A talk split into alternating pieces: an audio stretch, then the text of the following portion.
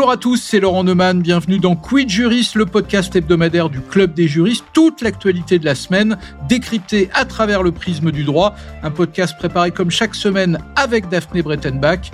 Quid Juris, épisode numéro 11. C'est parti.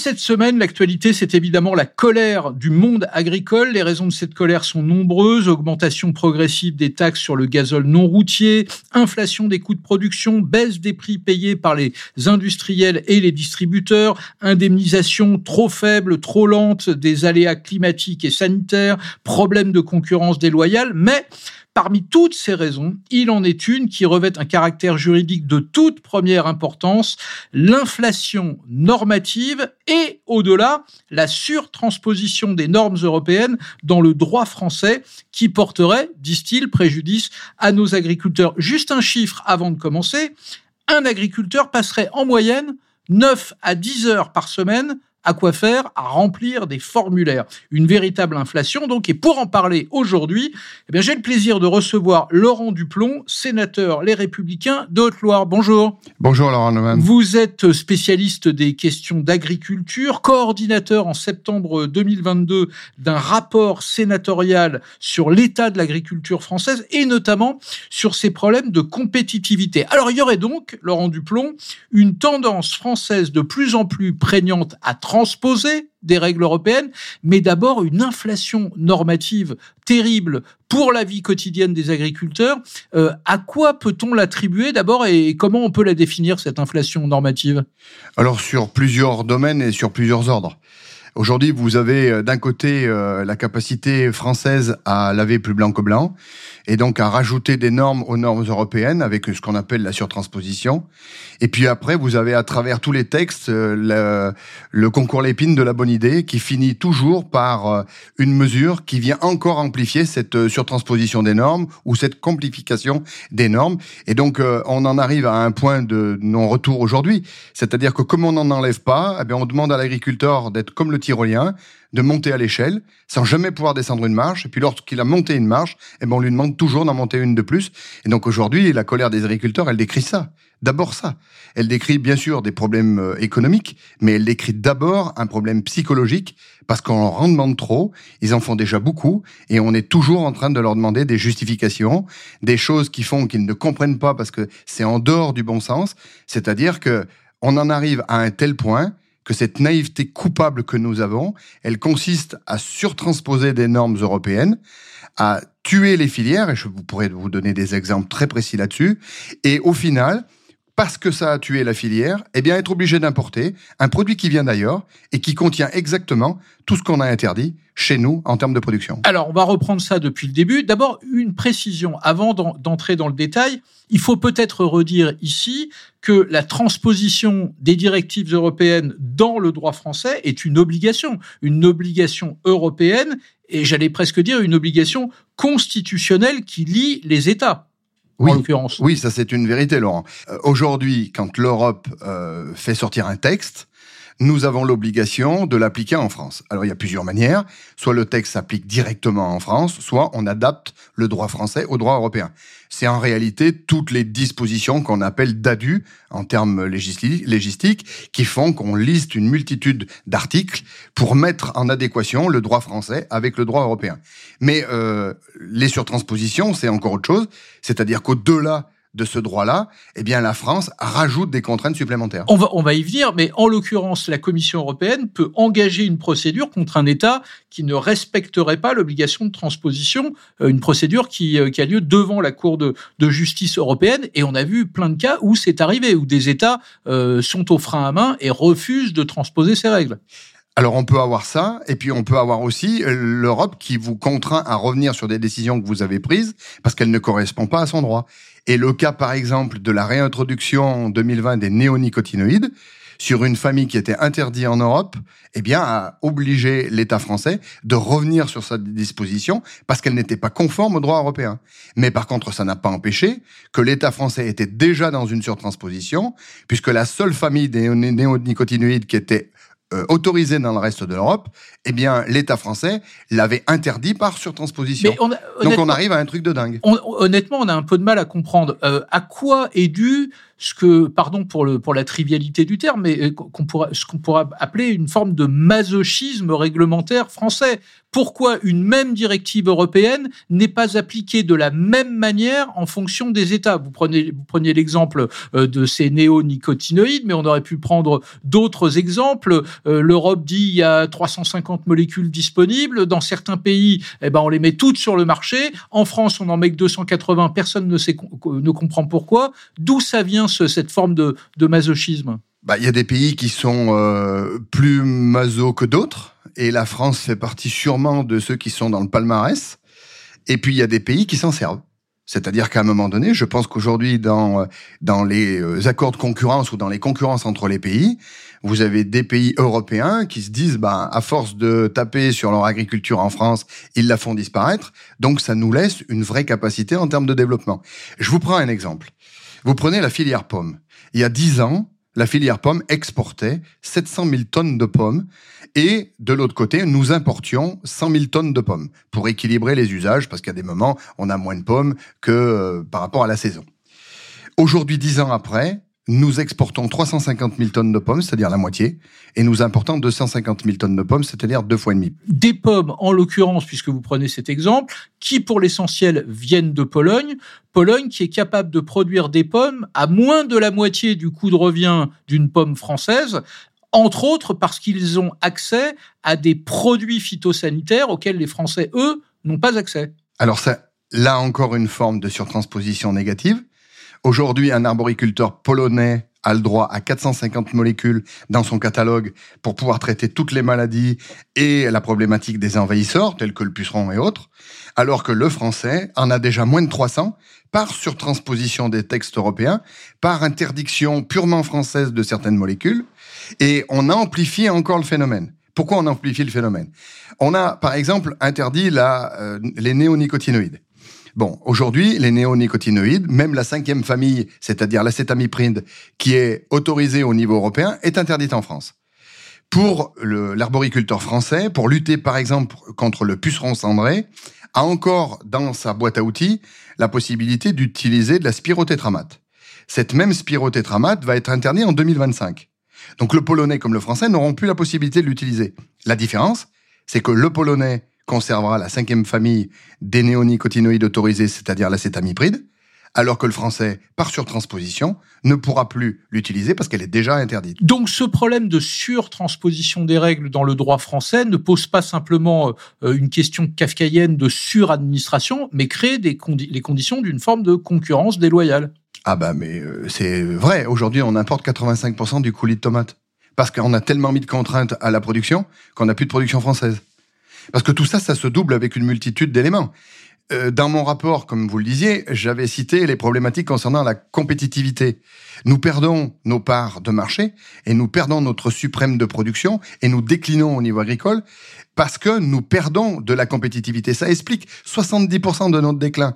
Et cette compétitivité, elle est le fruit euh, de charges trop élevées en France, d'une guerre des prix entre les centrales d'achat et les industriels qui diminuent les résultats des industriels qui ne peuvent pas investir suffisamment et donc rester dans la course de la productivité et de la, compétitivité. C'est aussi l'État français qui n'est pas suffisamment protecteur, c'est-à-dire qui signe des accords sans revenir sur ces accords et sans les vérifier, ce qui fait que par exemple l'accord de 1996 Europe-Maroc, ce qu'on appelait blé contre tomate, fait qu'aujourd'hui on exporte de moins en moins de blé au Maroc européen. Par contre, on importe quasiment la totalité de nos tomates qui viennent du Maroc. Donc tout ça est en plus amplifié par une stigmatisation de l'agriculture qui sans cesse est sur des messages négatifs. Donc toutes ces raisons-là s'amplifient à la problématique des normes et des surtranspositions. Et aujourd'hui, on a la situation actuelle des barrages sur les routes parce que les agriculteurs n'en peuvent plus. Et l'exemple que vous preniez à l'instant sur les pommes polonaises, on peut l'extrapoler aux cerises italiennes. Ça touche également le, euh, la production de betteraves sucrières. Bref, de, très nombreuses euh, exploitations et dans beaucoup de domaines sont touchés. Il y a un autre alors, tout ce que vous avez cité, Laurent, c'est encore des produits qu'on retrouve en France. Mais le bout de, cette démarche qui est, euh, qui est euh, comment dire, euh, suicidaire, fait qu'on peut ne plus trouver le produit. Et c'est l'exemple du pourquoi nous ne trouvons plus, nous, nous n'avons plus trouvé de moutarde dans les rayons des supermarchés. Parce que la culture de moutarde en France devient quasiment impossible par une multitude de règles et de surtranspositions liées à des suppressions de molécules qui font qu'aujourd'hui un agriculteur français n'a aucun intérêt de semer de la moutarde parce que tout simplement il n'a plus le rendement espéré, parce qu'il n'arrive plus à gérer sa culture, parce qu'on l'a mis dans l'impasse. Et donc on est obligé d'importer les graines, d'abord du Canada, après d'Ukraine. Et dès que l'Ukraine est devenue en guerre contre la Russie, les marchés se sont fermés, et eh bien la France n'avait plus de moutarde. Quid Juris, Laurent Neumann.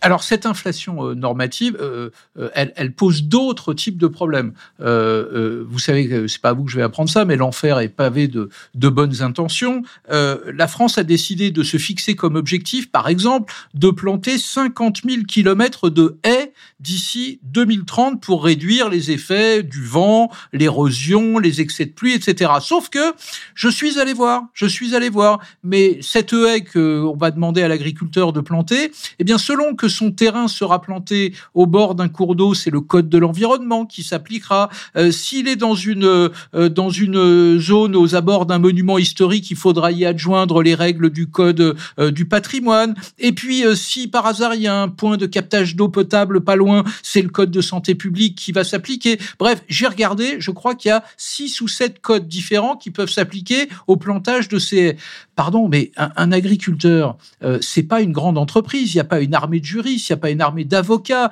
il n'y a pas une armée de conseillers techniques et d'ingénieurs. Comment fait-il tout seul sur son exploitation pour remplir ces formulaires? Eh ben, il fait pas.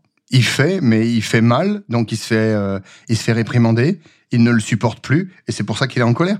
Parce que tout ce que vous décrivez, c'est la façon dont on plante une haie. Mais ce qu'il faut comprendre aujourd'hui, c'est comment on la taille. C'est qu'avec la multitude, c'est qu'avec la multitude de ces textes, même ce que l'agriculteur historiquement et ancestralement a toujours fait, c'est-à-dire entretenir le bord de sa parcelle en coupant les buissons pour éviter que les buissons du bord de la parcelle finissent par gagner le milieu de la parcelle.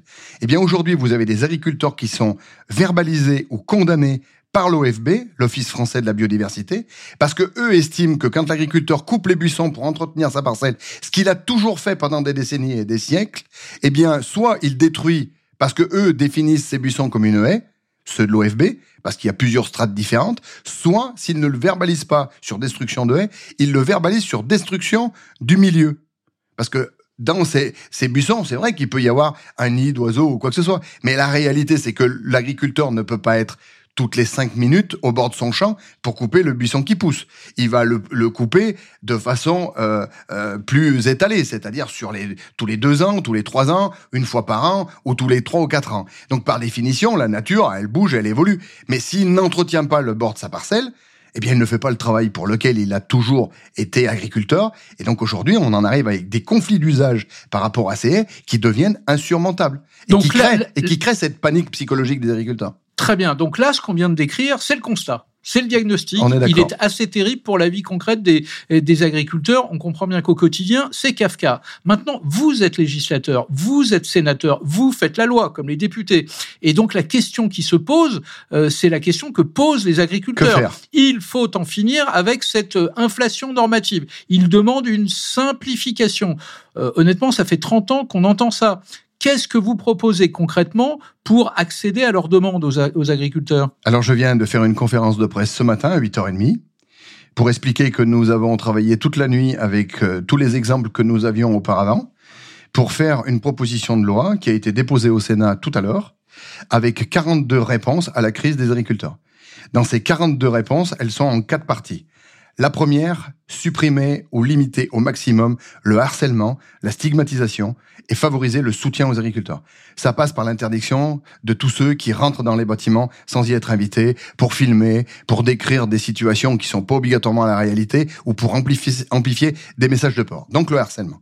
C'est la simplification par les normes, donc là-dessus, on va bouger beaucoup. Oui, mais alors attendez, attendez, je vous arrête là-dessus. La simplification, ça fait 30 ans. Donc qu'est-ce qu'on fait concrètement? Je vais vous l'expliquer. Il euh, y a, d'autres pays qui sont allés depuis 10, 15, 20 ans. Je vais vous l'expliquer, Laurent, et je vais vous donner des exemples très précis. Sur les normes, sur le normatif, le principe, c'est déjà de ne plus voter de surnormes. Donc ce qu'il faut, c'est qu'on se dote de moyens nécessaires pour voir à chaque fois qu'un texte nous est proposé, si c'est pas une surtransposition. Parce que le parlementaire, souvent, n'en a pas spécialement euh, la vision au départ. Et il faut qu'on ait cette capacité aussi de savoir revenir en arrière. C'est-à-dire quand on se dit on a fait une erreur, eh bien, il faut qu'on retourne en arrière. Pardon, je vous arrête sur ce point précis parce que c'est très important. Nos voisins européens ont instauré depuis très longtemps euh, ce qu'on appelle une étude d'impact. Avant d'importer dans le droit français une norme européenne, euh, quel va être son impact sur les gens euh, concernés, en l'occurrence les agriculteurs. Pourquoi c'est pas le cas en France? Parce que la loi mais, va trop vite. Parce qu'on est toujours en mesure accélérée, parce qu'on n'a pas suffisamment de temps pour pouvoir étudier les choses, et que le gouvernement, comme les parlementaires, produisent beaucoup trop de lois, et, et des lois qui vont trop vite, qui prennent pas assez de temps. Et donc, dans les mesures très précises, je soutiens aujourd'hui la suppression de l'OFB, l'Office français de la biodiversité, et la redivision de cette structure qui a été, à mon avis, créée mal à propos, dans deux anciennes structures, c'est-à-dire l'ONEMA pour euh, l'eau et les milieux aquatiques et l'ONCFS pour tout ce qui est chasse et euh, faune sauvage.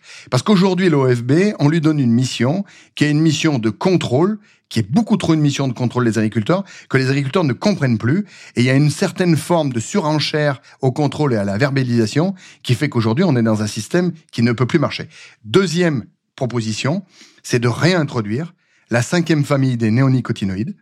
Parce que si on ne la réintroduit pas alors que tous les autres pays ont la possibilité de l'avoir, non seulement on n'a pas les mesures alternatives pour les betteraves, donc on se tue la capacité de produire le sucre qui est quand même le sens de notre souveraineté, mais que demain, avec ce que je viens de vous dire, eh bien on aura quasiment plus de pommes parce qu'on n'aura que des pommes qui seront toutes piquées parce qu'on ne pourra pas agir contre le puceron cendré. Je vais vous donner un chiffre qui, qui, je pense, va parler à tout le monde. Il y a 50 ans, le code de la ruralité, c'était 800 pages. Aujourd'hui, ce même code de la ruralité, c'est 3500 pages. Vrai. Donc, il y a un besoin de simplification avant même d'importer dans le droit français les règles européennes. Nos voisins européens, ont adopté une règle qui paraît de pur bon sens. Euh, en anglais, ils disent one in, one out. Vous introduisez une nouvelle règle, vous en supprimez une autre. Mais qu'est-ce qu'on qu'est-ce qu'attend notre législateur pour appliquer ça ici en France? On a un article qui correspond à la constitution d'une commission qu'on appelle désherbage. On va désherber la loi française de tout ce qui est les mauvaises herbes. On va travailler sur les zones de non-traitement. On va travailler euh, sur la loi sans passe-tout qui rajoute des contraintes particulières aux agriculteurs pour euh, justifier certaines choses. Et on va supprimer des règles qui sont des règles de non-sens et des règles qui rajoutent des contraintes ou des dépenses aux agriculteurs. Je pense à l'interdiction des remises rabais et ristournes sur les produits phytosanitaires. Je pense à la séparation du conseiller de la vente qui est une fumisterie complète et qui fait qu'aujourd'hui on a une usine à gaz qui fait que personne n'est capable de pouvoir y répondre. Et on va supprimer la plateforme euh, vigie euh, sanitaire, euh, phyto, phyto vigie, parce que là aussi, c'est inciter les Français à faire de la délation à travers euh, souvent des propos qui sont pas obligatoirement très objectifs et qui font que on ne peut pas toujours être en train de stigmatiser les agriculteurs. Mais pourquoi, pardonnez-moi, faire cette commission. Très bien, mais pourquoi cette règle qui est de pur bon sens, qui consiste à dire on crée une nouvelle règle au minimum, au minimum on en supprime une existante, pourquoi ça n'est pas fait par le législateur au moment de voter la loi? Alors il y a plusieurs éléments là-dessus, parce que dans la Constitution, il est écrit que sur l'environnement, on peut pas revenir en arrière. Donc c'est quand même une question qu'il faudra qu'on se pose si on modifie la Constitution. Donc les règles s'empilent? Mais bien sûr, c'est le tyrolien, c'est ce que je vous expliquais. C'est-à-dire comment une marche sans pouvoir en descendre une, et quand vous l'avez montée, vous êtes obligé d'en monter une autre. Et donc ça, c'est plus gérable. On peut plus continuer. Parce que quand on regarde la réalité de ce qu'on de ce qu'on fait aujourd'hui, c'est que finalement, on va tourner l'agriculture comme l'industrie, comme l'industrie lourde, et ne plus produire en France. Mais qu'est-ce qu'on pense faire de notre pays? On est tous, euh, comment dire, devant les paysages français à les, euh, à les admirer, et on pense que les paysages français vont rester tels que si demain on n'a plus d'agriculture? Donc, si je comprends bien, euh, contrairement à nos voisins européens, nous n'avons pas ou quasiment pas d'études d'impact avant de voter et de promulguer une loi. Clair. Nous n'appliquons pas le fameux une nouvelle règle, une règle supprimée. Et nous n'avons pas, troisième point, contrairement à ce qui se passe par exemple en Allemagne, ce qui se passe en Suède, une autorité indépendante qui se pose ces questions-là avant que les lois entrent en vigueur. Il y a par exemple en Allemagne le Normen Control Rat avec une vraie administration qui étudie l'impact des nouvelles lois euh, avant même qu'elles entrent en vigueur. Quels sont les faits des lois sur celles et ceux qu'elles vont concerner? Ben c'est tout ça qu'il faut qu'on crée. Donc, est-ce qu'il faut, ce que je dis depuis est-ce qu'il faut au d'où une autorité euh, euh, indépendante en France qui joue ce rôle-là? Alors moi, je suis pas très partant des autorités indépendantes parce que dans la traduction européenne ou dans certains pays, ça passe très bien. En France, une autorité indépendante, c'est une autorité qui se charge elle-même de sa propre indépendance.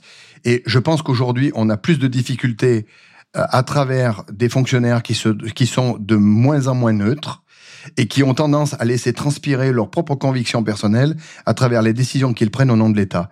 Donc euh, non, je suis pas très fan des, des, des, autorités indépendantes. Par contre, je pense que le législateur en France, dans la Constitution, est fait pour faire la loi, mais aussi contrôler l'application de cette loi. Donc il faut qu'on redonne, et peut-être le Sénat pourrait le faire beaucoup plus si on lui donnait les moyens, de faire du contrôle et de rappeler les évidences de cette problématique de suradministration qui fait qu'aujourd'hui, eh bien, on est au bout du rouleau. Depuis 2019, le, le Sénat est investi d'un dispositif de, de, vigilance sur les surtranspositions.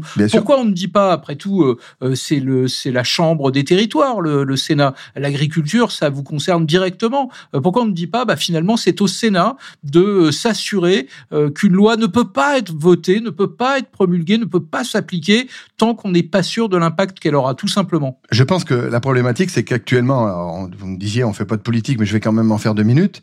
C'est qu'aujourd'hui, on est quand même sur un système où vous avez euh, une façon euh, politique de mener la France, actuellement par la majorité, qu'on appelle le en même temps.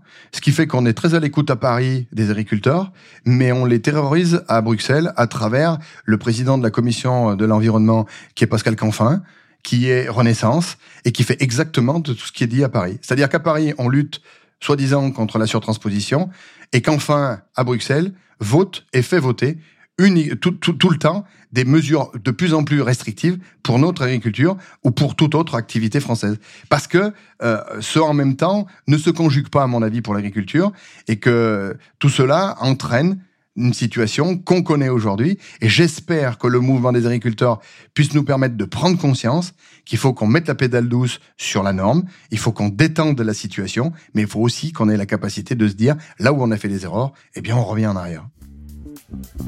Quid Juris, Laurent Neumann.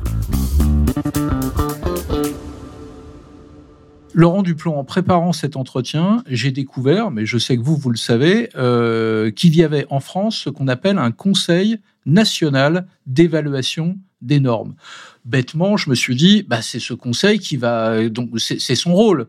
Et puis, du coup, j'ai passé un coup de fil à son président, qui me dit quoi? Qui me dit, ah non, le Conseil national d'évaluation des normes ne concerne que les textes qui s'appliquent aux collectivités territoriales, donc l'agriculture, des milliers, des dizaines de milliers de normes, ça, nous, on s'en occupe pas.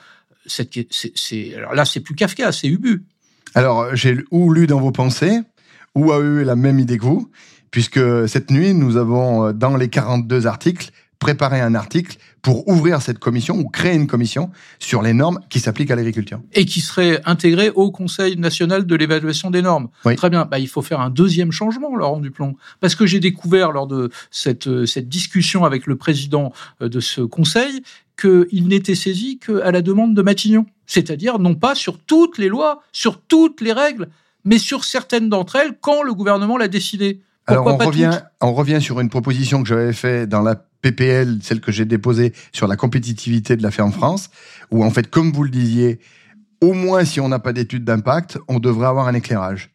Et donc, par définition, bien sûr qu'il faut qu'on puisse, nous aussi, nous saisir de ce comité, de façon à avoir un éclairage avant de voter la loi, pour connaître le sens de ces surtranspositions et les coûts qu'elles peuvent avoir, tant pour l'économie, mais aussi pour l'activité.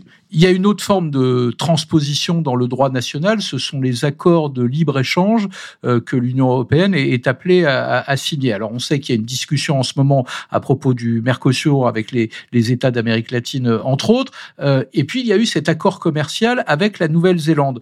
Euh, au moment où on signe ce type d'accord, est-ce qu'on se donne les moyens de vérifier que les produits euh, qui viennent de Nouvelle-Zélande appliquent les mêmes règles environnementales, sociales, sanitaires que les règles en vigueur en Europe Non. Non, parce que déjà dans les accords, on accepte des normes, des mesures de, de, de produits qui peuvent être nettement supérieures à ce qu'on accepte sur les produits français ou européens. Déjà, c'est le sens des accords. Donc l'idée, pardon, l'idée de ce qu'on appelle les clauses miroirs, qui ferait que le pays d'origine aurait les mêmes règles que le continent européen, euh, ces clauses-là n'existent pas. C'est une vaste fumisterie. Et ça va même plus loin. Parce que non seulement euh, nous ne pouvons pas imposer des règles identiques, mais souvent, en plus, on ne contrôle pas. J'ai fait un rapport sur le sésame, qui était bourré d'oxyde d'éthylène, en provenance d'Inde et de tous les autres pays. Euh, lorsque la DGCCRF s'est emparée du problème, il aura fallu déjà un nombre de jours important pour retrouver la capacité de mesurer l'oxyde d'éthylène parce qu'il était interdit en Europe et en France depuis 1992 et que quand ils ont enfin pu le mesurer, ils se sont rendus compte que sur certains produits, on était à 50 000 fois la dose qui était prescrite. Et vous me disiez, euh, hors micro, si j'ose dire, que désormais ces accords de libre-échange sont divisés en deux. C'est-à-dire qu'il y a les accords cadres qui sont votés, et puis il y a l'aspect plus commercial. Euh, Exactement. comment ça se passe concrètement? En fait, quand vous avez un accord euh, de libre-échange, vous avez le cadre général de l'accord et vous avez à l'intérieur des accords commerciaux. Celui-là est voté à l'unanimité, le premier. La Commission européenne a euh, trouvé quelque chose qui est euh, assez assez machiavélique, c'est-à-dire qu'elle elle sépare en deux parties la partie cadre général qui va être ratifiée ou pas par les États membres à la majorité et elle va se conserver à sa, seule et unique euh, responsabilité et compétence, les accords commerciaux. Ce qui fait qu'aujourd'hui, vous pouvez très bien avoir un accord cadre, imaginons le Mercosur, qui ne soit pas voté par les, par les États membres, par les parlements, c'est-à-dire que les parlements majoritairement, ou pour pas dire exclusivement, diraient non, nous ne voulons pas d'un accord Mercosur, eh bien la situation actuelle du droit européen laisserait à la Commission européenne de continuer tous les accords commerciaux et donc de pouvoir faire fructifier la totalité des accords sur la viande, sur le sucre, sur les importations qui pourraient venir du Brésil ou d'ailleurs. Donc en fait, on est sur quelque chose qui devient insurmontable parce que non seulement on contrôle pas aux frontières. Je vous rappelle qu'en Europe, on interdit ou on euh, conditionne 1498 molécules. En règle générale, on oblige les entreprises qui utilisent certains produits importés à mesurer ces molécules elle les mesure à travers, parce que financièrement ça coûte très cher, un, pack qui permet de mesurer 250 molécules. Donc, ce qui veut dire qu'en règle générale, en, Europe et en France en particulier, on interdit ou on réglemente 1500 molécules pour faire un arrondi, on en contrôle moins de 400. Donc, ça veut dire qu'il y a 1000 molécules qu'on a interdit, dont on fait aucun contrôle et qui fait que les produits quand on le mesure, eh bien, les produits importés, pour plus d'un tiers, et sûrement plus maintenant, parce que ce chiffre-là venait de 2019, eh ben, ne correspond pas à nos normes. J'ai une dernière question, et là, pour le coup, celle-là, elle est au moins autant juridique que politique. Euh, on entend sur les barrages les agriculteurs dire on veut des réponses immédiatement. Tout ce que vous venez de dire est impossible à satisfaire immédiatement. Euh, simplifier le droit, simplifier les normes, euh, revenir sur le contenu de ces accords de libre-échange. Il faut dire la vérité aux agriculteurs, ça va prendre des mois, des années et encore. oui et non. C'est-à-dire qu'on peut le faire en deux temps on peut déjà toiletter tout ce qui peut être supprimé très facilement et qui aujourd'hui embarrasse les agriculteurs. On peut aussi calmer certaines administrations qui sont toujours à charge en leur disant euh, de lever le pied et d'être sur un moratoire. On peut aussi redonner un souffle à travers des mesures fiscales, des mesures économiques pour redonner du sens à l'agriculture. Et puis on peut faire quelque chose d'assez simple. C'est arrêter d'être toujours dans la critique. Et au contraire, d'être fier de son agriculture. On est l'agriculture en France en Europe et dans le monde, celle française qui est la plus respectueuse de la qualité des produits et la plus respectueuse de l'environnement. Aujourd'hui, il faut être conscient d'une chose, c'est qu'à force d'être dans ce déni, à force d'être dans cette naïveté coupable qui consiste à mettre des contraintes supplémentaires, eh bien la seule chose qu'on gagne, c'est d'appauvrir notre production en France et d'ouvrir les portes aux importations et de retrouver des produits au bout du bout qui viennent d'ailleurs, qui ont parcouru des milliers de kilomètres, qui ont un impact carbone nettement supérieur, pour pas dire euh, multiplié par euh, des dizaines supérieurs à, la problématique française et et en plus de ça, ne correspondent pas à nos normes. Merci Laurent Duplon, merci, d'être venu répondre à nos questions. Ce sera le mot de la fin. J'en profite pour vous rappeler que ce podcast Quid Juris est disponible sur toutes les plateformes et bien sûr sur le site du Club des juristes. Moi, je vous dis à la semaine prochaine, même lieu, même heure pour le douzième numéro. Et oui, déjà de Quid Juris. Bonne semaine à tous.